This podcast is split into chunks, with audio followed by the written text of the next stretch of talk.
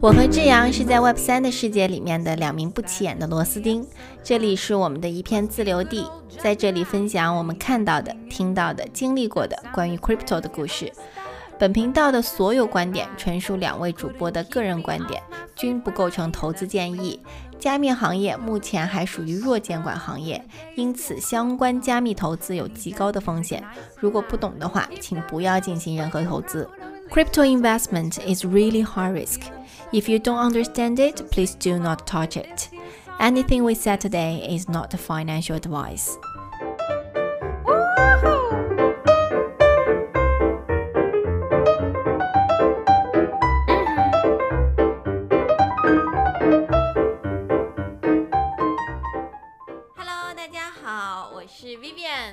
迎收听我们这一期的 Cryptoria，用简单的语言讲述纷繁复杂的加密世界。大家好，我是志阳，很高兴又和大家见面了，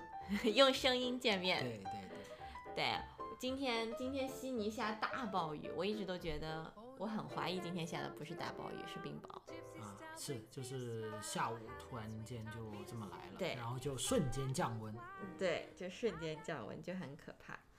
好，然后。我们其实想要，我们其实，在上一期节目里面就已经有透露过，说我们其实想要来聊一聊关于 RWA 的事情。没错。那么 RWA，其实我们在上一期节目里面也有默默的来，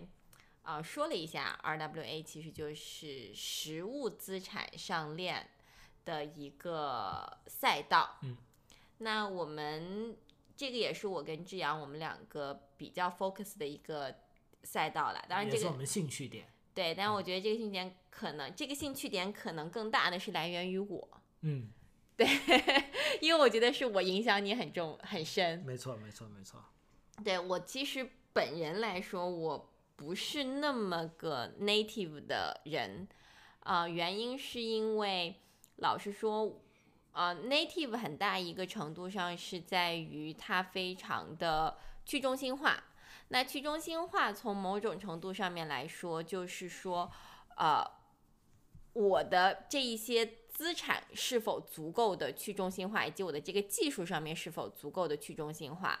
但是去中心化就有一个很大的一个问题，就是它是没有一个呃实际价值，至少在这个阶段来说是没有一个实际价值的。那啊，我们其实这个事情其实很简单，就是我们用艺术品来做一个来做一个非常非常直白的一个对比。其实很多人都会说艺术品是没有价值的，嗯，就就这句话来说，我是非常认可的。虽然我曾经做过一段时间的艺术品投资跟艺术品拍卖，但是艺术品这个东西，艺术没有价值这件事情，它没有一个经济价值这件事情。某种程度上面来说，我我认可，我 yes 对于这个答案来说，我 yes and no。yes 的点是在于，艺术品的大部分的价值是在于一个主观的审美价值，而这个审美价值一旦达到了一个基点以后，它就开始产生了一部分的经济价值。那在没有达到那个基点的时候，它的审美价值是并不能构成它真正的经济价值的。嗯，那在这个的情况下，你要说这个艺术作品它有价值吗？我老实说，我是打一个问号的。这就很好比说，我的一个呃最早期最开始才开始入行的一个艺术家，他被画廊签之前和被签之后，他的作品的价格是会有一个提升的。原因就是因为，原因并不是因为这个这个这个这个艺术家画出来的那张画它的价值，而是在于它的价值在于这个艺术家本人。在于为这个艺术家做背书的这一间画廊，以及这个画廊主他能他的这个画廊能够 reach 到的那一群藏家客户，对。那所以这个是一整条的生产链条。嗯。那在这一条生产链条构成了这一个艺术家以及他后面的艺术作品的一些价值。嗯。那。呃，这个东西其实艺术品的这个整一个定价过程，其实和加密世界的 native 的定价过程非常非常非常像。没错，我经常会用，我经常会用 Andy Warhol 和艺术作品和和这个原生世界、加密原生世界这两个来做一个来做一个对比，因为我觉得这两个他们的东西真的真的都非常像。那原生加密市场呢，其实就很像艺术家的最早期、最早期的那一个阶段，它没有任何的共识，啊、或者是说它的共识的整一个的这个用户量特别少。当然，我们说的这个仅仅我们说的共识和技术上面的共识，那是两种共识啊。技术上面的共识是技术层面的，我们在此不讨论，我也没有那个资格去讨论。我可能更多的可以在这里讨论的更多会是商业方方向的这个共识。那其实这个共识在这个商业方向的共识，在 native 圈子里面，更多的就是有多少人认可我发行的这个东西，有多少人认可我的打双引号的 IP，嗯，或者说我的粉丝到底有多少。没错，那有多少人愿意来支持我的这一个项目？那这个其实就是原生世原生加密世界跟艺术家最早期的那个那个形式其实是一样的，就是我们都在累积用户，都在累积我的喜欢我作品的人，都在累积社区，对认可我的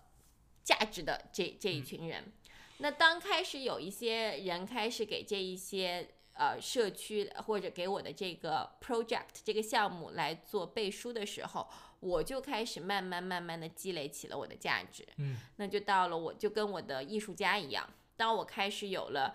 一间画廊来代理我，两间画廊代理我，越多的人知道我的作品，我的作品开始从卖不出去到开始卖出去，然后再到想要买我的作品的人必须要上 list，嗯，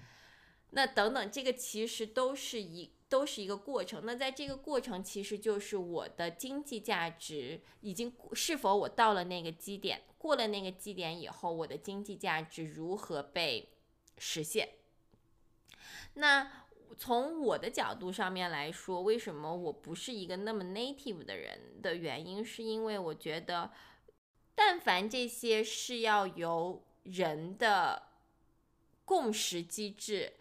来为它做一个价值背书的，我觉得这个风险都太高。嗯，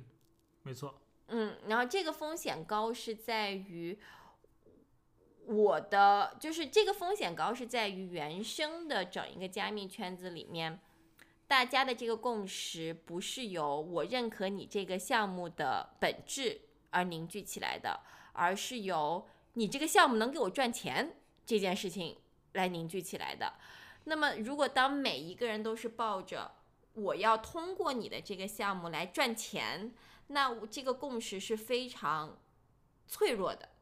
嗯，是因为你说的脆弱是指，如果另外出现一个项目，人家的这个赚钱能力比你的强，所以你的用户就会啪一声对，因为我并没有，就是首先我我对这个项目是不忠诚的，就是我没有任何 loyalty 可言。然后其次，如果我们是一个纯的商业项目，或者说我纯纯的就是一个艺术品，甚至说我们现在的 IP，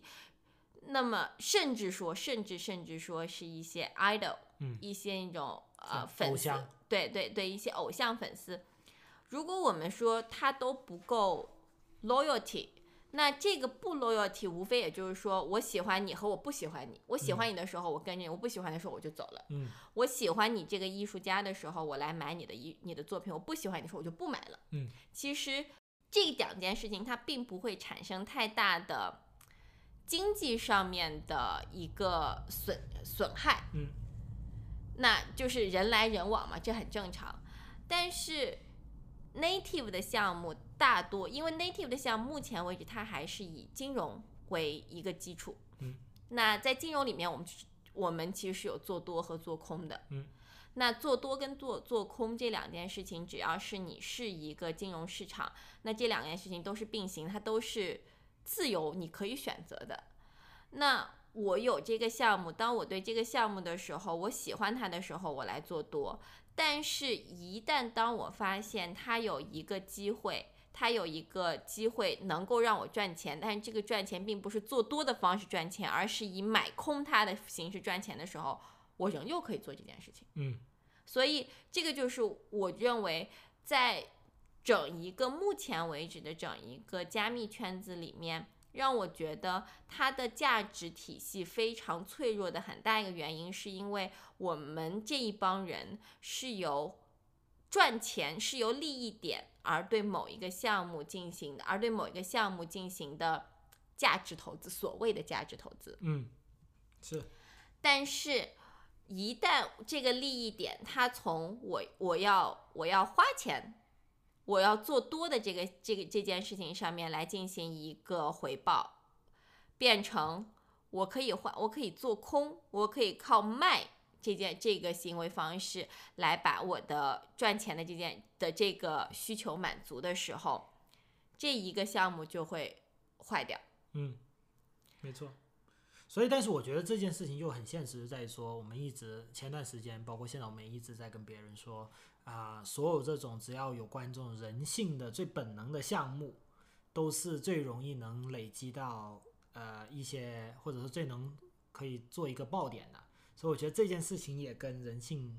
的、对，我觉得，我觉得每一个人都是利益驱动的，嗯尤其是本来在整一个加密圈子起来的时候，其实它就是整一个都在围绕着金融系统，嗯然后来做的整一个事情。那所以从我的角度上面来说，我不太碰所谓的冥币啊。然后我也不太去炒币啊的很大一个原因就是一来我一来就是他们速度太快了，我脑子不太跟得上。嗯，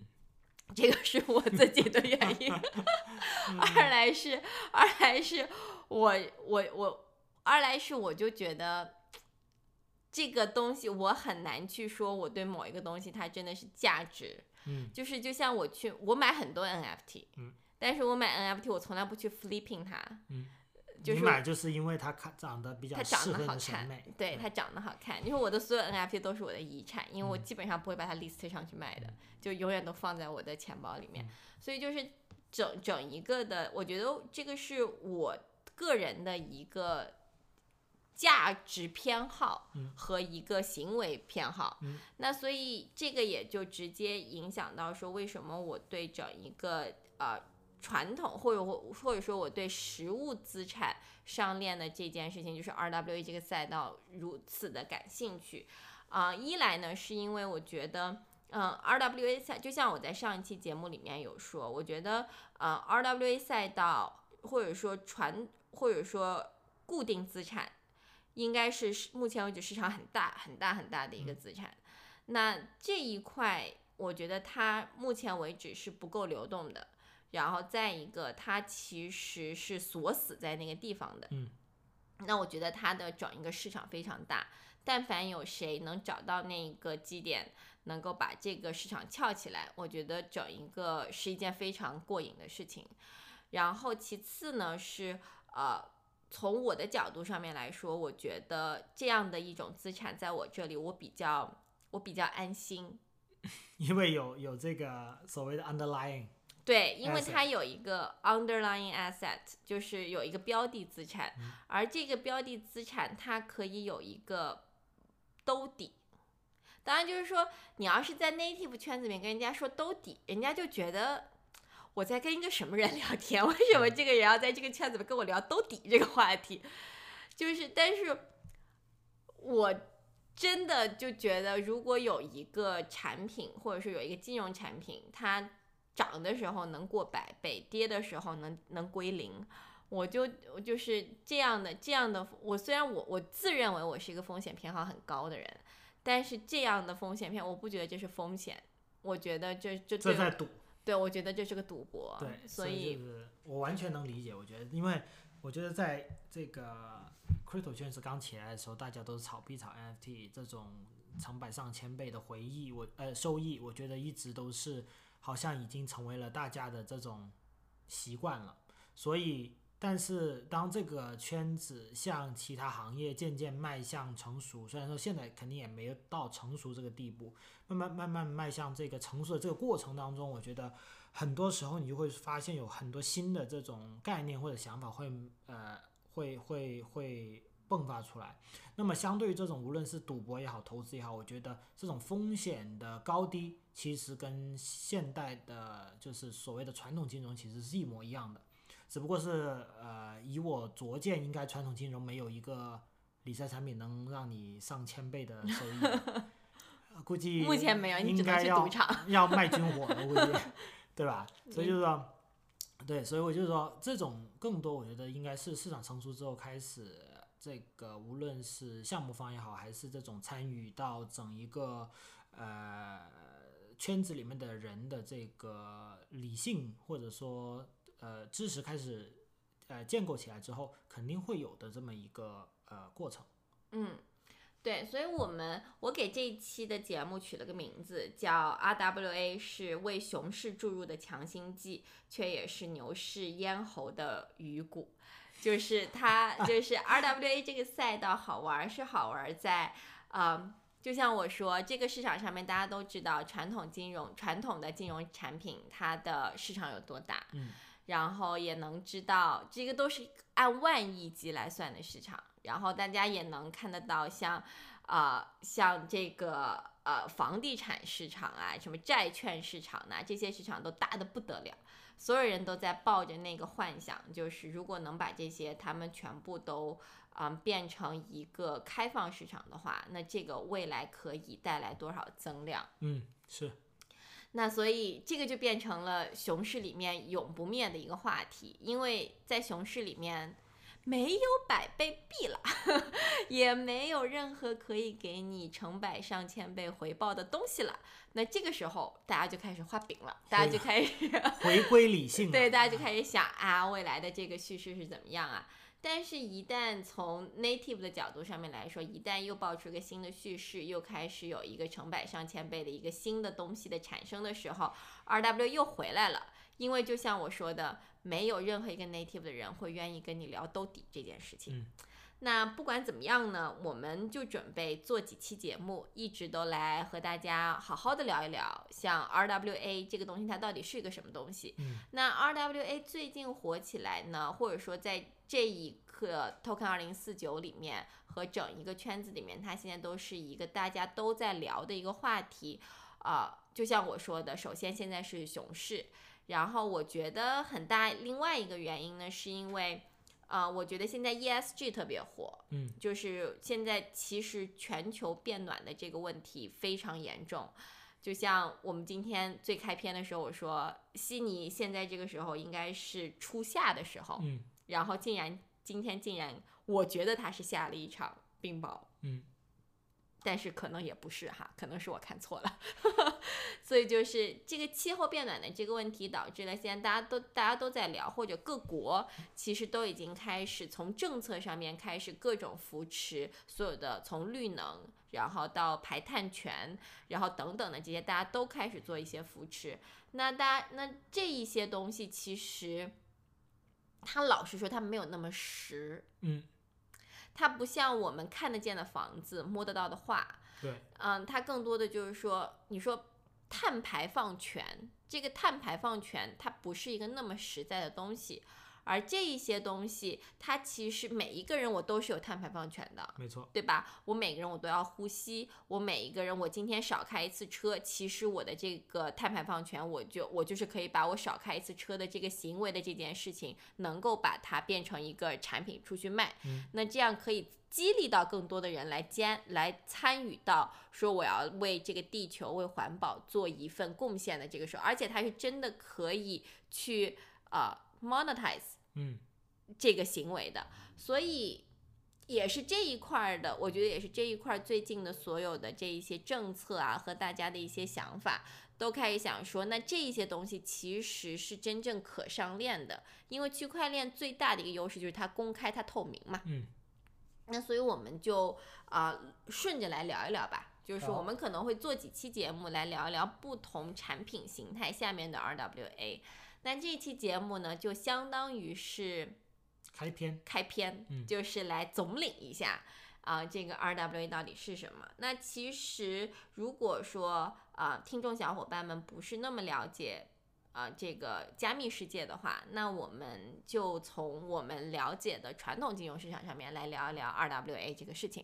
其实，在传统金融市场上面，RWA 不非常非常的呃 common，非常非常的普遍。嗯，它无非就是没有了区块链这个东西。嗯，但是 RWA 其实说白了就是资产碎片化嘛。没错。那么就是在传统金融市场里面，它就是不在链上。那加了一个区块链以后，它就变成了 RWA。那但是它的所有的本质都还是在资产碎片化这件事情上。嗯，没错。那啊，我们其实举几个例子，比方说，就比方说 REITs。嗯。啊，我 REITs 在国内应该是几年以前就开始合法了，大家是可以在股票市场上面买得到 REITs 了。那 REITs 是什么？REITs 其实就是房地产信托。嗯。那房地产信托啊，这个更多的在国外会有很多。如果你在国外会看见那种大片的那种超大的写字楼啊，然后啊，其实那个都是相当于是一个信托基金，然后他在下面管了不同的楼盘。那这个信托基金它有的是上市的，有的是非上市的。那上市的信托基金就很简单，它它其实就跟股票一样，只不过。股民，我买的股票是某一只公司它的股权，那这个信托基金其实你买的就是这十栋甚至二十栋、三十栋大楼它的一个股权。嗯，那么如那么通常情况下，这些信托基金他们买的这些大楼都是，比方说像什么 shopping mall 呢？嗯，然后像什么写字楼呢？他们主对工厂呢，他们主要都是以出租来作为一个呃来作为一个收益的。嗯。所以基本上应该都是这个商业地产了。对，基本上都是商业地产来做这个收益。那他们就以出租，那么每一年它的这个租金回报，啊，据我所知，瑞子应该是必须百分百把这个收益回馈给所有的的这个股东的。嗯。所以就是它在整一个呃个人投资品来说，是一个相对比较稳健的一个个人投资品。那在这个公开市场上面呢，它肯定是有额度的嘛。没错。那就公开市场上面，那还有一些的，那它有可能就是买不到。嗯。那啊，但是呢，瑞子还有一部分它就是非公开市场上面的。那非公开市场上面的一部分瑞子呢，其实就啊，普通人就比较难以企及了。嗯。因为它是对每它至少在澳洲这个地方，如果你我要去买这种不是公开。不是在这种公开交易所上可以买到的 REITs 的话，那我是对我的资产是有一个有是有要求的，对我必须是被所谓的 credit investor，那就是我的资产，据我所知应该是现金要超过百万的，百万，应该据我所知，但是这个我不太清楚，嗯，因为反正就不是 不是散户就能随便去买，对对对，不是我随便开一个股票交易。交易这个 account 我就可以我就可以入场的，所以它的这个投资门槛相对还是比较高的。那这个是 raise，那另外一个我们比较熟知的一个资产碎片化的东西呢，其实就是 ETF。嗯，那 ETF 它其实就很像一个大型的一个 portfolio。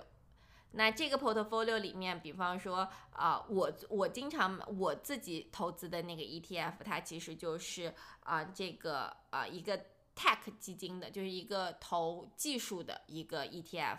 那这个 ETF 里面，它就囊括了啊美国的一些技术公司，用高科技公司，像什么苹果呐、Amazon 呐，然后特斯拉，然后也包括了一些那。它同时呢也会帮你对冲一些啊一些比较稳健的一些股票进去，那比如说像什么，那比如说像什么啊，我记得我的那个 ETF 里面还有什么中国银行啊、中国工行的股票呢，you know 就是它把全世界各个地方的一个股票，它给你做成了一个。呃，资产包，嗯，那在这个资产包里面，因为这一些他们都是专业的基金经理，然后专业的投资的人，他们会帮你把这个风险控，就是有的涨，你看，你看像我刚才说的啊，刚才的那些美国的那些高科技股票，那他们都是那种涨幅非常高，但是跌的时候会跌得很惨，没错，然后它可能再配一些比较稳健的，比如说在，比如说我刚才说的中国的一些股票，中国 A 股的一些股票，然后它可能还会再配一些澳洲本地的一些啊、能源类型的啊，然后等等这些类型相对较稳健的一些股票，它把它打爆，然后按一个 unit 一个 unit，然后来进行售卖。嗯那像我们这种比较懒的人，那我基本上就把它当成是一个理财基金，就是一个回报稍微比较高一点的理财基金，我每个月就去定投。嗯那啊、这个其实这个其实就是碎片嘛，对不对？嗯我把几百只、成百上千只的一个股票打包成一个包里面，然后我把这些股票全部都碎片，碎片成上万份甚至十万份，我拿出来卖。对，然后然后卖给我们这些懒人对，然后我买的其实就是这么多这么几百只股票里面的一份。对，好，那其实这些其实它都是一些碎片。那我们那我们回过头来来聊这个区块链上面的碎片。那区块链上面的这一些碎片呢，它其实就跟我刚才说的那个东西非常非常的像。那啊、但是它像的点呢，又非常的嗯，又非常的不一样。对它像的点又非常不一样。那啊、我们先来说一个我们自己了解过的这种 RW 的项目，或者说我们有参与过的，就是艺术品的碎片化。嗯，是，因为我们一直都是做艺术品的，在没有进圈子之前，那呃，我们其实比较了解的就是艺术品拍卖怎么拍呢？然后艺术品投资怎么投呢？那画廊的运作怎么运作呢？拍卖行的运作是怎么运作的？那呃，我们其实也是结缘于艺术吧，也是从艺术品的这个方式上面，我们才认识到的 NFT。对然后其实我们是从 NFT 的这一个角度上面进的整一个 Web 对三整的那在这个那那我们啊、其实我当时了解到艺术品碎片化的时候，呃，其实是我当时还在玩 Clubhouse 的时候。然后当时在听一个大佬在科普，那会儿我什么都不知道，我不知道什么是，我甚至都不知道比特币是什么。我觉得那个时候，然后我听一个大佬在跟我们普及 NFT 是什么，然后他当时就做了一个非常简单的例子，然后他说，呃，大家都知道蒙娜丽莎吧？那蒙娜丽莎现在就挂在卢浮宫里面，蒙娜丽莎很值钱吧？那是不是没有人买得起蒙娜丽莎？除了那些顶级富豪们，嗯。然后，那如果今天我告诉你说，呃，你可以拥有一个 portion，就是一个块儿的这个蒙娜丽莎，你可能只用花 maybe 一两百美金，你就可以买到，那你会愿意买吗？那像我这种人，我肯定很愿意啊，因为蒙娜丽莎是你的 idol，这这这幅画是你的 idol，就是是我来说，我很愿意，我这辈子都不可能拥有蒙娜丽莎，但是让我拥有蒙娜丽莎的一个 part，哎，我还是很愿意的。那那他就说，那那我怎么样能够来证明我拥有了那一块儿那一块儿呢？那这个就是 NFT。我把蒙娜丽莎整一块儿，我可能可以把它截成上百块、上万块、上千块，那每人拿一块儿，那这一块儿它其实就是非常独立存在的嘛。嗯，那这个就是 NFT。那所以当时我就在想说，哎，那艺术品的确是可以这么玩的，是，因为啊，不是所有人都买得起艺术品的，而且艺术品投资又是一个非常高门槛的东西，对，但是艺术品是一个非常值得投资的东西。是，就是它如果是变成你的整一个投资资产包里面的一块 portfolio 的一部分来说的话，艺术品是一个非常能够去和这个世界做对冲的 的一种资产没错，啊、然后某种程度上面，我甚至觉得它比黄金更合适。嗯，来来做，就是但是就是黄金，它可能更多的是说我我有一定的流通性，那么艺术品它可能它的流动性就比较低嘛。但是我觉得更多还有就是在于说，艺术品的这个投资要求的前置条件和知识，相对于黄金是高太多。黄金你可以无脑冲，直接买金，你不用去想，只要去到买，想放在哪，买哪种哪种类型的黄金就好了，对吧？然后，但是艺术品完全不是这么一件事，嗯？对，它需要这个投资人有太多的先先有的这种条件或者知识，才能进入到这个圈子里面。或者说或者说，其实我觉得，如果你足够有钱，艺术品你也可以无脑冲。但是 他对你的这个资金要求他对你的资金要求就非常高，因为我今天去，我今天假如说我就是一个暴发户，我今天我我在一我在比特币还不值钱的时候，就把它它只它甚至几百个比特币才能买一个披萨的那个时候，好，我有了一堆比特币，然后我钱包没有丢。然后我的比特币还在，对吧？然后今天好，假如说我是，但是假如说我是一个那样的人，然后我今天无脑去充了充了所有的这些画，那他对我的资金要求就是我需要地方放它，嗯我需要地方放我的画，我需要有地方储存储存我的这些画。嗯那储存我的这些画，我就对我这些画，我是要有储存需求的。嗯，我的这个条件非常苛刻的，是不同时代的画，不同颜料画的画，其不同材质的画，它的储存需求是不一样的。没错，但凡这个东西储存出了点问题，那几百万就打水漂了。是 所以，所以就是我觉得你说的对，no 对知识的那个需求是一的门槛是一个门槛，但我觉得它真的真的对钱的门槛是个非常非常大的门槛。是，所以就是说，为什么我们以前接触过很多这种投资啊、呃新兴艺术家这些藏家们，他们更多的其实还是说，呃，从我自己偏好的角度去去买这些艺术作品，而真的没有说是完全出于投资的目的去做这件事情的原因，我觉得很大在这里。对，就是它其实它当中的这个摩擦其实是非常大的。但是假设说我们把艺术作品把它上链，然后把它 tokenize 掉了以后，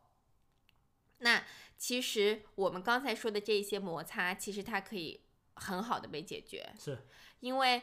我们有这么多人买了这幅画嘛。那大家其实我们可以共同把这个作品存在某一个地方，这个地方它甚至它都可以去展出，嗯，它可以在博物馆里面去做一些展出，那他还可以赚点钱，对对吧？那呃，哪怕再不济再不济，我把这一幅画放到离岸港的某一个仓库里面，那其实我们这么多人，我们是可以共同来供养这幅画的我供养的意思，也就是说，我的我是可以大家一起来付这个仓储费，然后保险费再保险费，然后还有它的整一个保养的这些费用，这些费用分摊到每一个人身上其实是不多的。嗯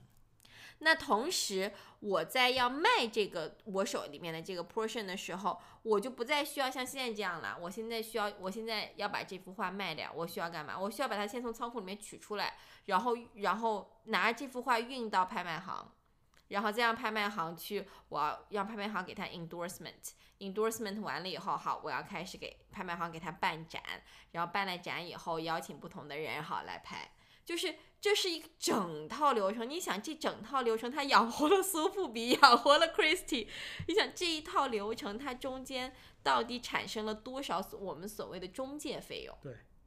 那当我们可以把它把这个东西把它整一个完全在链上，在链上我就可以把它直接做出一个二级市场来。是那在这个二级市场上面，我不再需要做这些东西了，我只需要说，啊，我可以，甚至我今天可以说，我就去 convince 这这样，嗯，你来把我的这幅画买了，把我的这个 portion 买了，我一百块钱买的，我你你一百零一卖掉嘛。那这个时候就会有更多的投机的方式进来了，是。比方说做事啊，该做事做事。那甚至说我的这一幅画，我可以根据它的市场价值，嗯，在就是这个画呢，我觉得从很多如果是做艺术品的小伙伴们，就是因为我们以前在做艺术品的时候，我曾经一度的和一些策展人和一些画廊主去讨论过，说这个艺术家的作品的价值到底应该由谁来定价？嗯，那很多画廊主和我的策展人朋友都认为，呃，就应该由行业来规定，因为市场不懂。市场你们不懂这个艺术家他的呃他的这个职业规划应该是怎么样子的，那这些职业规划一定要由最专这个行业里面专业的人来做，那专业的人就可以来做定价这件事情。但是从我的角度上面来说，我不认可这个话题，所以我认为的就是说，艺术家的作品作品就应该由市场来做定价，因为最终这个作品它会流落到拍卖这件事情上面来。那拍卖其实说白了就是，呃，我认为它值一百一百万，我拍到了这一百万，那这幅画它当时的落锤价就是一百万。那他在那他在很长一段时间，只要我把这幅画卖掉，它在市场上面的价值就标的就是一百万。所以当时我一直用这个观点在跟我的呃策展人朋友们在跟他们聊，就是在讨论，就是艺术家的作品到底应该由市场来定价，或是由整他们专业的整一个系统来做定价。那呃，但是如果把艺术作品上链了，那基本上就是我的这个说法了，嗯，就是它完全是由市场来说，我认为这个作品值多少钱，因为我可以直接在二二二级市场上面就开始交易我的这个这个一个 portion 的艺术作品。那从从我的角度上面来说，我觉得这是有利于艺术艺术市场的。的发展的，的发展的，因为它的艺术作品的流动性就变高了。嗯那像现在它流动性非常非常低，是因为不是所有人都愿意去买作买艺术作品的。一来这个市场没有被教育，嗯二来买艺术作品门槛很高，而且很多人都觉得这很装逼啊。我有事没事我去一个拍卖行。然后去下面举个牌，先不说我举不举得起那个牌，但是就就这就整一个这个事情，就会觉得，哎，有点装。对，所以我觉得有没有可能这件事情其实是从两个方面来讲。第一个呢，就是这件事情如果完全把定价权交给社会或者公众来决定，他们大家都没饭吃了，这是一件很。很很很基本的事情，也就是说，区块链在很多行业，如果一旦得到普及或者 mass adoption，其实是等于革了一大堆人的命。哎，对你这个话呢，就是你的这个你的这个这个话呢，其实老实说啊，呃，我认为是的，我觉得大部分的目前为止传统资产上链都有都有这个问题，嗯，就是或或者说传统资产上。就是 Pro 传统资产上链的的一部分人，他们都会说，我把市场扩大了，嗯，我把中间商都去掉了，嗯，那那就是不不认可这一部分的这个说法的人呢，就认为，反正他们就能说你们这个技术还不成熟啊，然后啊、regulation 就是规管还不够还不够健全啊等等，但是这块都还在讨论。但是你的这个说法，我觉得是一个。非常值得探讨的一个点。那么从这个点上面，我们就可以来延续我们今天这个博客第二趴了。那我们先来聊一聊说这个 RWA 资产。嗯，那很多人，我知道现在非常多的人都会说他自己是做 RWA 的。嗯，那么这些 RWA 项目包括但不仅限于，比方说像什么知识付费，嗯，比方说像 IP、嗯 IP 变现。这些他们都认为是 RWA，但我不否认这些是啊，就或者是说，呃，就是是否定义成把这些产品定义成 RWA 的这一类的资产啊、呃，首先我不认为它是，嗯，就是它是不是跟现实世界挂钩？是的，但是我我个人浅见，我不把它们定义为成 RWA 的资产，嗯因为我觉得首先。RWA 是 Real World Asset 的统的的一个缩写。我觉得任何东西它必须先符合 asset 这个定义。那知识是不是 asset？IP 是不是 asset？IP 是啊，IP 是 asset。如果今天如果说我今天要 tokenize 专利，嗯那它那那嗯它是它是的，因为这些是 i asset。但是你要说知识付费，知识是不是 asset？我觉得知识是。个人 asset，它并不是一个可，它并不是一个可以直接 generate profit profit 的 asset，所以我暂且不把它框定在 RWA 的这个框框里面。嗯、那呃，real world asset 在我这里其实更多的是定义成的是一些流动性较低的一些资产，但是呃，金融资产也是 RWA。嗯。那像刚才，像我们今天来聊，我们今天可以来聊三个大的案例，嗯、来聊一聊 RWA。聊完这三个，我觉得这期就差不多了。嗯，好，第哎，所以在你聊之前啊，嗯在我们看来，其实 RWA 是不是应该分为两个大类啊？一啊个就是金融产品，一个就是非金融产品。啊，对，没错吧？对对。所以我这个这是我们的呃比较怎么说比较。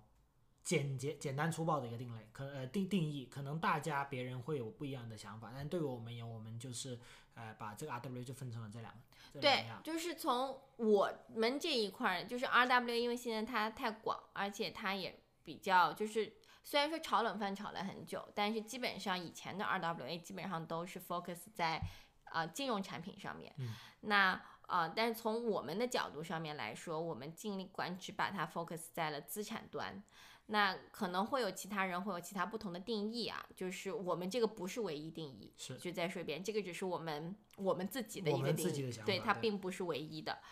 那啊、呃金融资产其实就非常容易简单理解了，就比方说现在最火最火的就是美债，嗯就是美债 T bill，然后股票这些，目前为止都有非常多的的这个项目都在做这些东西的资产的上链。是然后另外一部分呢，就是这样刚才说的非金融化产品。那这些产品我们刚才已经举过一个例子了，比方说艺术品，嗯比方说房产，然后比方说葡萄酒，嗯然后比方说珠宝，对这些其实目前为啊，包括古董车、表，所有资源类的对，还有资源，什么森林资源呐、绿啊。能呐、稀土呐，对。然后还有这一些，其实也有也有非常多的 RWA 类型的这种案例。嗯哼。那我们那么先说回来，美债、美股这一些，那美债、美股这一块儿为什么啊、呃在很多这个啊、呃链上项目，他们都会选择来做这些项目，而且这些项目很多很多，它都是东南亚国家，或者说我们说的第三世界国家。那很大的一个原因是因为，嗯，比方说在印度尼西亚，然后他们就有一家这个区块链公司，他们是从二零二二年开始做的，然后他们就是啊、他们其实就是用 cryptocurrency 去买，就是用加密货币去买美股的。嗯然后，然后这个他们其实刚刚开始做的时候，他们应该在他们还没有上线正式版的时候，就已经累积了两百万的用户了。哇，所以就是，所以这个是为什么呢？就是我个人感觉是因为，不是我个人感觉，就是这个市场上面有这么一个问题，就是不是所有人都能够买美股的。嗯是在传统的金融市场上面，其实哪怕说像我我们现在我们现在在澳洲嘛，嗯，如果我要去直接买美股，我也是买不到的。对，你要经过一个 broker 或者一个对我必须要需要去什么呃 Robinhood 啊，然后然后什么 e 创呐这些上面，然后我去那个上面开个户，可能在那个上面我可以买到，我可能可以去买到一些美股，然后但是或者或者就像我去买 ETF。嗯而是这个方式，然后不行你就只能去找 broker。那这个我们在澳洲其实还算还算比较容易能够接触到美接触到美股的，但是像如果你在中国，然后你在其他的一些地方，其实你是非常难在传统金融市场上面能够买到美股的。嗯。那有那所以就像，但是美国股票市场又是大家都想要去找，因为美国股票市场就大家都想去赚钱嘛。那所以区块链最开始的时候，这个就是区块链最大最大的一个优点，就是它的广泛性特别广泛，它的包容性特别，它它有特别大的包容性，就是我可以就做一个 protocol，我就做一个这个这个 protocol，然后这个 protocol 呢，我就把所有的这些美债、美股，我把它打包，嗯。然后我就让你们来买我的这些 protocol，我就来来买这些啊、打了包以后的的这些啊、美国的股票，没错，然后以及它的债券，嗯，那么这这些，然后啊、我觉得这个是美债和美股一个股票来打包的上链的一个例子，然后还有另外一个例子，然后这个例子其实就比较好玩了，嗯。嗯，这个例子呢其实是一个国家行为，嗯这个国家行为就是啊新加坡，新加坡的一个新加坡的，但是他们这个机构我不知道怎么翻译，叫 Monetary Authority of Singapore 啊、o k 呃，这新加坡经管局，你可以这么认为，啊，对，好吧，对，那新加坡经管局好暂且这么翻译哈，啊。新加坡经管局他们做了一个 project 叫 Guardian。嗯然后他们这个 Guardian 呢，它是它其实是和呃那个 J.P. Morgan 呐、DBS Bank 呀，然后这些，然后他们一起做了一个类似于实验的东西。嗯。然后这个实验呢，他们是去他们是去实验啥？他们主要是去实验就是这个呃批发资金市场。就是 wholesale funding marketing，然后他们是去 test 这个市场的。那么讲这个事情呢，其实就是一句话来说，他们就是啊、wholesale funding marketing 是干嘛的呢？就是是银行间或者大的金融机构间，他们来做一个短期融资的。嗯，它不是面向于所有的散户的，嗯它是就是机构间来做这个东西的。嗯那这个呃最简单的一个例子就是零八年的次贷危机。嗯，次贷危机的时候，次我们不聊次贷危机啊，我们我们就聊他们那个贷，他们那个房贷的那个事情。其实房贷那个事儿，无非也就是说，因为贷款对于银行来说是它的资产嘛，嗯，我就可以把我的房贷打包，打包完了我卖出去，卖出去，然后我嗯打包完了卖出去。那其实银行其实它是非常需要有融资这个需求的，因为有因为银行它的它会需要有很强的流动性。是那其实这这里有一个数据啊，我大概看了一下，全球主要银行它的短期融资预算每年的一个呃范围大概是在二十五个 billion 到六十个 billion 二十五个 billion 六十个 billion，每一年。那那那那那其实比我想象要低哎，嗯，我还以为是要按人家短期融资，但是就是 但是就是次贷的发生，就是因为我融不到钱嘛，银行融不啊到钱，我破产嘛，对吧？银行没钱了嘛，我我借我也借不到了，好，然后我就破产了。没错，那啊、那所以他们来做这个实验呢，其实这个实验就是一个我要去把我们银行里面的这些呃这些债权呐、这些 bond 呐，然后包括它里面的这些呃我们说的 deposit，就是散户存在银行里面的那些现金，然后把它来变成一个呃我们说的流动性池。嗯然后用这个流动性池来面向大众，然后来做一个借贷服务。嗯那么这么说可能有点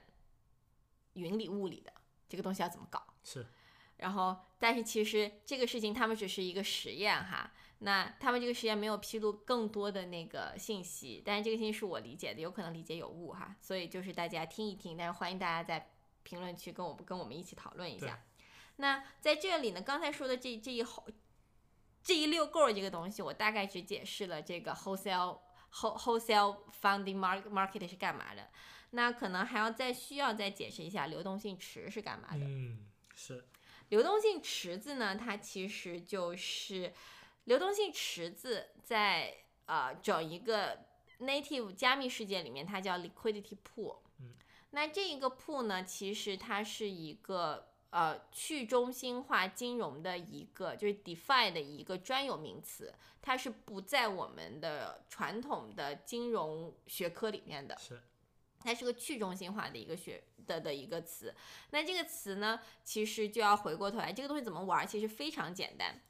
就是我们如果传在传统的金融平台上面，我们去买股票，我们假如说我们今天去买股票，那我去买股票，我一买一卖的这个过程，其实是我是在跟人在做交易的。没错，就是呃，我今天其实是在挂单，我今天说我要买啊、呃 A 股，那么 A 股我说我要我要按比比方说我要我要按二十块钱一股去买它，那这二十块钱我就挂单挂出去，那就我就去匹配嘛，我匹配看看谁愿意用二十块钱去卖它，那我们两个就匹配上了。那这个就是传统的我们现在目前的整一个的所有所有的这种金融交易所里面大家都这么干的。那啊、呃这个流动性池的这个东西呢，它就直接产生出了另外一个特别好玩好玩的东西，叫做 automated market making。嗯，那它就是说我是一个自动的这个 market making。刚才我说的呃，做我刚才我说的那个就是传统的 market making，那就是我们自己来匹配。嗯那这个自动的 market making 是什么东西呢？是说我就用这个，我不跟人来做交互了，我直接去和我的流动性池子来做交互。那也就是说，啊、假如说我今天我今天呢要去买，还是那个 A 股，我今天要去买这个 A 股，那我买这个 A 股还是按二十块钱去买它，那我现在不去跟另外一个人去做交互了，我就去跟这个 protocol 来做交互。那这个时候我怎么交互呢？你看啊，我在这个池子里面，我首先我这个流动性池，那一定是我要有 A 股，对不对？嗯，因为我要把 A 股卖出去嘛。没错。那这个时候我还需要另外一个东西，嗯我还需要另外一种币，这个币可能是法币，也可能是就有有可能是 A B，有可能是 C B，whatever。那我们我们就用 USDT 来来做这个例子。那我今天有了 A 股在我的流动性池里面，然后同时我再放，假如说我在里面放了一万个 A 股，一万个 A，然后我同时再放一万个 USDT，嗯，那这个时候我是不是就形成了一个所谓的流动性？嗯，也就是说我一个 A 等于一个 USDT。嗯，好，我就把这个东西锁到了我的一个呃智慧合约里面。嗯，那么这个就形成了我的一个流动性池子。嗯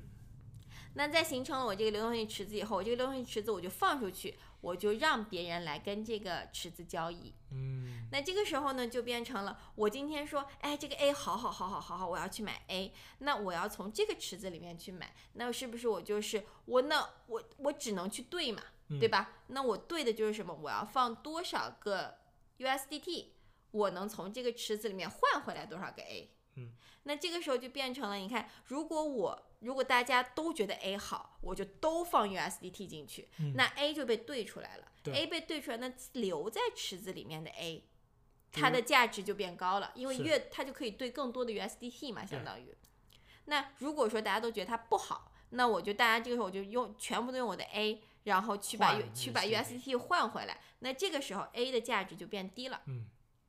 那也就是说，这个时候我再去做交互的时候，我不需要再说我必须要等到有人愿意按二十块钱卖我 A 的时候，我才能完成这笔交易。嗯我可以说，我就按着，我就按照这个时，我就我就说，我今天就可以根据它的实时的一个价格，我就可以来换到这个 A，因为很大一个程度是在于我不知道有多少人愿意按多少钱的价格去出售他手里面的股票。了解，对。对那那那这个时候，我们就再回来说，我们了解了 liquidity pool 是什么，我们也知道了 wholesale funding market 是什么，那把这两个东西合合在一起在一起，就是他们要实验的东西。你觉得？我觉得，对，也就是说，我今天把我的所有的这个这些债券、债券也好，啊、这个 deposit 也好，我自己反正我自己打个包，然后把它我把它 tokenize 进来，我就把它放到了我的这个 liquidity pool 里面。那这个时候，我可能再对一个法币，或者再对在不管是未来的 CBDC 也好，还是 USDT 也好，我来形成一个 liquidity pool。那么这一个 liquidity pool，那么我当时在开脑洞，就是有可能我我可不可以不对不放我的这个 pair 嘛，我肯定要放一对东西嗯进去，一边是我 tokenize 的，假如说我是债权，嗯我另外另外一边是不是可以 tokenize 一个其他的东西？嗯对吧？就是 anyway，就是假，但是就是钱肯定是最最容易的嘛，现金 USDT 肯定是最容易的。那我这个时候我的这个 liquidity pool 放出去以后，我觉得还有一个非常重要的因素是在于，这个 liquidity pool 我是放在公开的区块链上面的，也就是说我是放在以太坊上，嗯我放在嗯 Solana 上 whatever，、我放在一个公开的区块链上面。那这个时候我的这个 pool 是面向于大众的。嗯那你想，如果同样的这个事情放在零八年金融危机的时候，如果同样的这个事情，银行是在于说我在银行间我借不到钱了，是，但是如果我在那个时候我就有一个东西说，我可以面向我不面向借钱银行，我可以就是说，因为我们现在说我这个东西我只能机构机构间来进行借贷，很大一个原因是因为肯定是有这个法律法规的原因法律法规的原因，然后再一个就是散户可能不太能接受那么大的，就是一来散户没那么多钱，对然后二来呢就是我散户可能一次性也出不了那么多钱，是所以就是没有意义把这个东西放。但一旦我把这个东西碎片化了，首先我散户付得起那么多钱了，嗯其次我的风险是被分摊了的。嗯那假设说那个时候次贷的时候，我把这个东西打包了放在区块链上面了，那有没有一个可能性？就是就是我我因为最终是政府进来救嘛，嗯那有没有可能就是我的事民间就是民间就可以救了呢？嗯有没有这个可能哈？就是打个问号，大家可以在评论区跟我们互动一下。嗯然后，但是最好，但是呢，也这个问题也有一个很大的一个问题，可能会大家会说这些事情最大的问题是在于监管怎么监管啦，嗯然后这个技术的安全啦，对因为呃，你最终这些资产最终都被锁到在了一个呃智慧合约里面。那进入到了这一个智慧合约里面，那这个智慧合约它的安全性就特别特别特别重要了，因为区块链不能改的。对，一旦出了个问题，就出问题了，这个问题就大了。是 那这些可能都是风险。那我觉得另外一个更大的风险，我个人认为是在于这个市场够不够大，就是这个市场够不够深。嗯因为我们其实如果现在你打开任意一个呃去中心化交易所，你可以看见它的任何一个 pair 其实没有那么深的。嗯就是它最深的那一个 pair，其实可能也就是像什么以太坊去对一些 USDT 啊什么的，就是但是你要拿它去跟传统金融市场买，就像我刚才和你说的那个，只是就像刚才我们聊的说，全球的全球银行主要银行在短期融资的预算是。二十五个 billion 到六十个 billion 这个区间，但是那，只是我的短期金融工具其其中的一个哦。嗯是你看，你像 wholesaling market、wholesale wholesale fund marketing，它里面的主要的工具，它包括什么？它包括了回购协议，包括商业票据，包括证券化资产，包括债权。我还没有说完，还有其他的。对这些所有东西加在一起，你要想它的它的这个整整整体体量有多大？嗯那这些整体体量，如果我说我今天放到市场上面，我的我的市场深度够还够不够？我觉得这个对，我觉得这个是需要画一个，是需要画一个很大问号的。而且我觉得这个也是为什么像新加坡啊，会跟这些像什么 J.P. Morgan 呐、像这些本身他们就是做非常大的这种 wholesaling。呃，wholesaling fund market 的这些投行们，他们一起来合作，就是我觉得肯定是有一个很大的问题是有是需要去解决的，就是呃银行间的这样的一个借贷，其实它的它可它的非常小。那如果能够扩展到整一个民间，那是不是可以把这个 liquidity 做起来？嗯那这件事情其实是一个非常好的事情。那么，但是民间的承接能力够不够？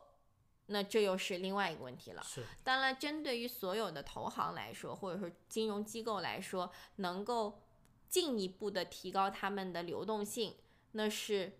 那是更好的，大家都喜闻乐见的。嗯所以这个也是目前为止非常多的我们说的顶级投行和一些呃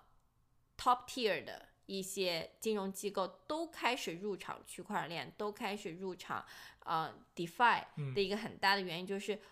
这个东西是真真正正能够解决他们的问题的，但是路还是很长远的，就是革命尚未成功，同志仍需努力。但是这个也是让我们啊、呃就是让我们这些 Pro RWA 的这些人会觉得，其实这就是一个大的方向，嗯是未来的趋势是一个未来的大趋势。但是这个趋势什么时候能成风，这个又是另外另外一个话题了。那啊、这个也正好想说一下，这件事情其实也正好映射到了我跟志阳以前会说啊、RWA 其实很大很大一个程度上，它不太能够像 native 的项目，它是从草根儿起来的，嗯。而 RWA 就是就是草就是 native 项目，基本上都是自下而上的，就是先有一个社区，由社区把这个项目推起来的。而 RWA 项目更多的其实应该是一个自上而下的这这么一个过程，这个也正好就是就是这个案例其实也正好就反映了我们的我们刚才说的我们的这个观点，嗯就是呃 RWA 其实更多的是在解决的是机构问题，或者我们说的系统性的一个问题。那这个系统性的问题一旦能够被解决，它是能够放量的。对但是这种系统性的问题不是民间或者说不是从社区就可以把它推起来的。嗯，对，所以我觉得这个是呃，想要正好用这个例子说想说想解释一下我们之前的那一个观点。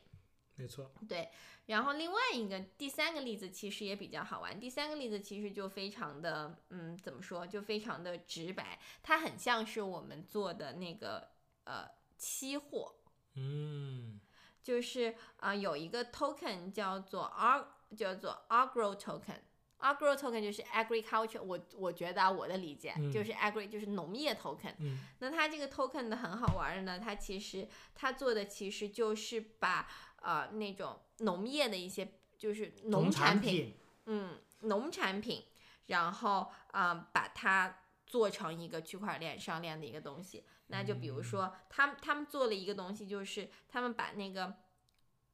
soya bean，呃呃，黄豆。对他们把黄豆，他们把黄豆的那个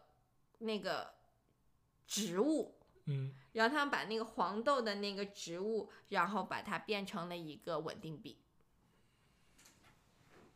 就是我用，就是我觉得黄豆的这个东西我不太，我读书的时候，呃，做衍生品的时候，我们当时做过一个学衍生品那门课的时候，我们当时做了一个案例，做的是那个玉米。嗯所以大概可以用玉米来做个例子，黄豆不太懂。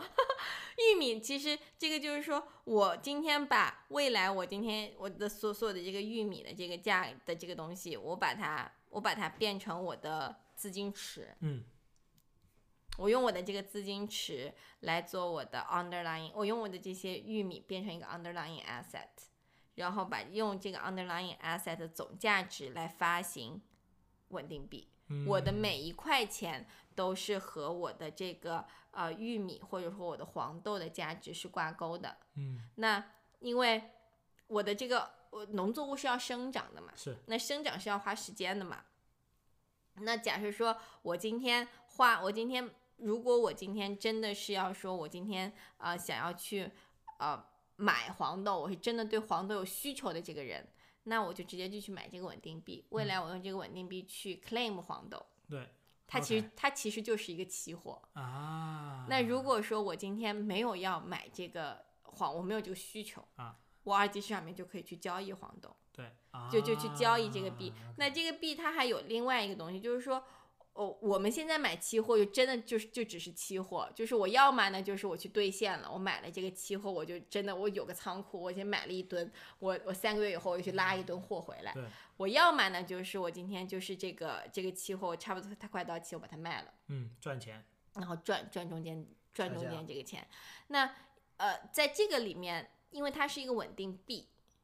那么它这个币是不是还会有其他更多的用处？比如说这个币我是不是可以真的去买一些什么副产品，嗯或者我这个币是不是可以再在这个币的情况下面去做一些金融的资的的玩法？就是这个币是不是还可以再变成一个 underlying asset，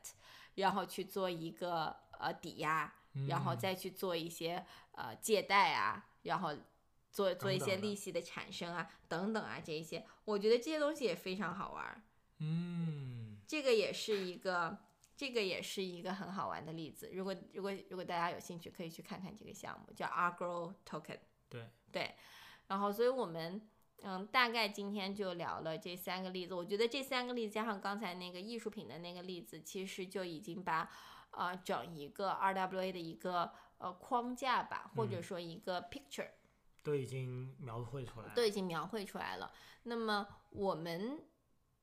一定会是，所以我还是那句话，我非常信，我不能说我非常信奉，但是我觉得 RWA 是一个呃是一个革命性的东西。这个东西它不是说我能够让你去赚百倍币或者嗯千倍的一个 return，、嗯它更多的是我真的去解决了现在的市场上面很大的一些问题。嗯那这些问题就包括了我刚才说的这个那、资产借贷的这些问，就是这个啊、这个 wholesale funding market 的的这个事情。那么是不是有可能我们可以通过区块链的这个技术，真的可以避免第二个次贷的发生？是是不是这个是不是有这个可能性？然后啊、再一个呢，就是我们还是以艺术品为例子，现在放在保税仓里面、离岸港里面的艺术品，那个真的是按 trillion 来算的。嗯，那么这一些这种万亿级的这一些，实际上它就它就躺在那儿哎，就是那么多的东西，它它就躺在那里，它没有产生任何经济价值，它就躺在那儿。那区块链是不是一个我可以把这些价值能够把它唤醒的一个技术？嗯，那这个技术里面，我是不是可以说，在这个通过这个技术，是不是可以做到一些新的商业模式，能够开始把这些本身在这个市场上面无法流通，或者说具有非常非常低的流动性，那越低的流动性的产品，其实说真的，它的中间商的差价赚的那笔钱就越越高。就像我刚才说的，就就就一个买卖艺术品这件事情，就养活了苏富比跟 Christie。我我就是那如果假设说我们能够通过这个这个碎片化这些东西的这个过程，我们把这个中间商这个环节把它去掉，那针对于这一个商品或者这一个投资品这个资产类别，能够让更多的大众能够来接触到，而不是说我现在能够碰到的投资产品就只有理财啦，嗯，就只有股票啦，可能我还可能我懂一点，我可能还可以去碰一点像什么债券类型，嗯，但是其他的没门儿，你不要碰，因为你碰不到，你钱不够，你门槛够不到。那我们的是不是可以说，我们把呃原有的这一些非常多的有钱人大家来做的，不管是把它拿来做避税也好，嗯，还是把它把它拿来做它的资产的 portfolio 也好，来做一些大量的对冲也好，嗯。那么我们是不是可以也可以同样的把这一些机会能够让更多的人可以享受得到，能够享受得到？我觉得这个可能是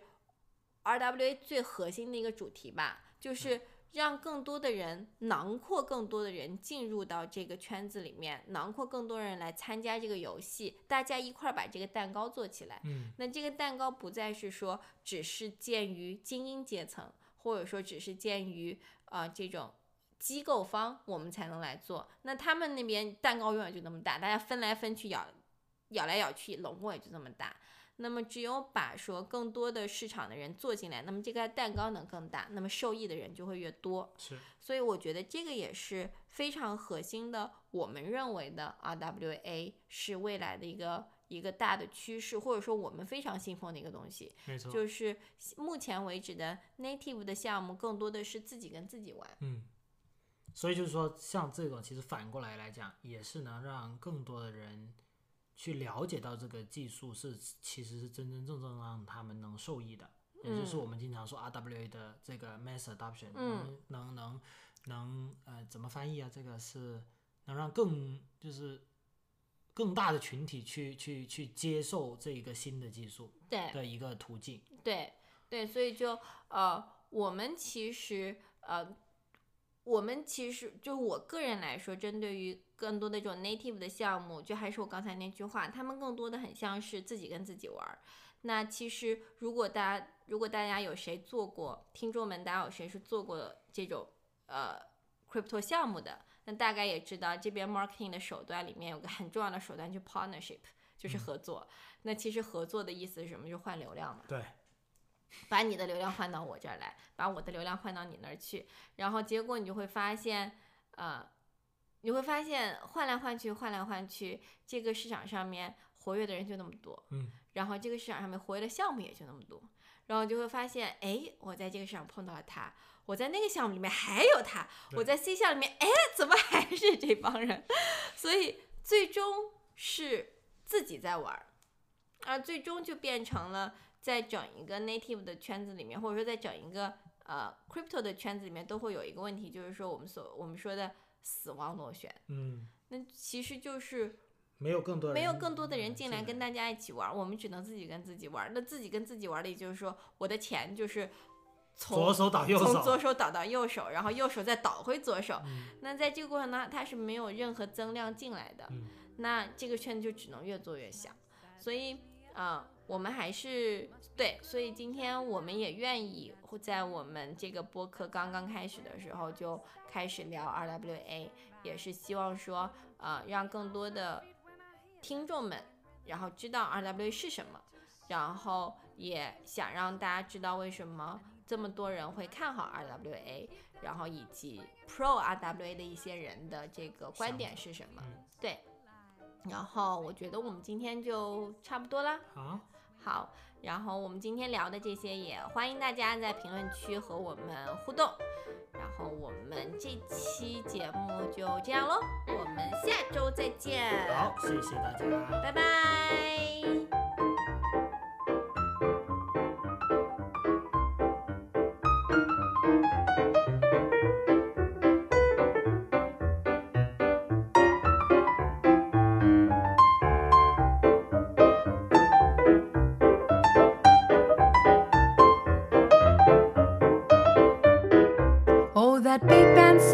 Me around. The gypsy style brings me a smile. Oh, how that swing taught me to sing makes my life worthwhile. How that music gets me high brings tears to my eyes. My hips are swaying side to side. My lungs they holler high high. It brings the people out tonight. I need that swing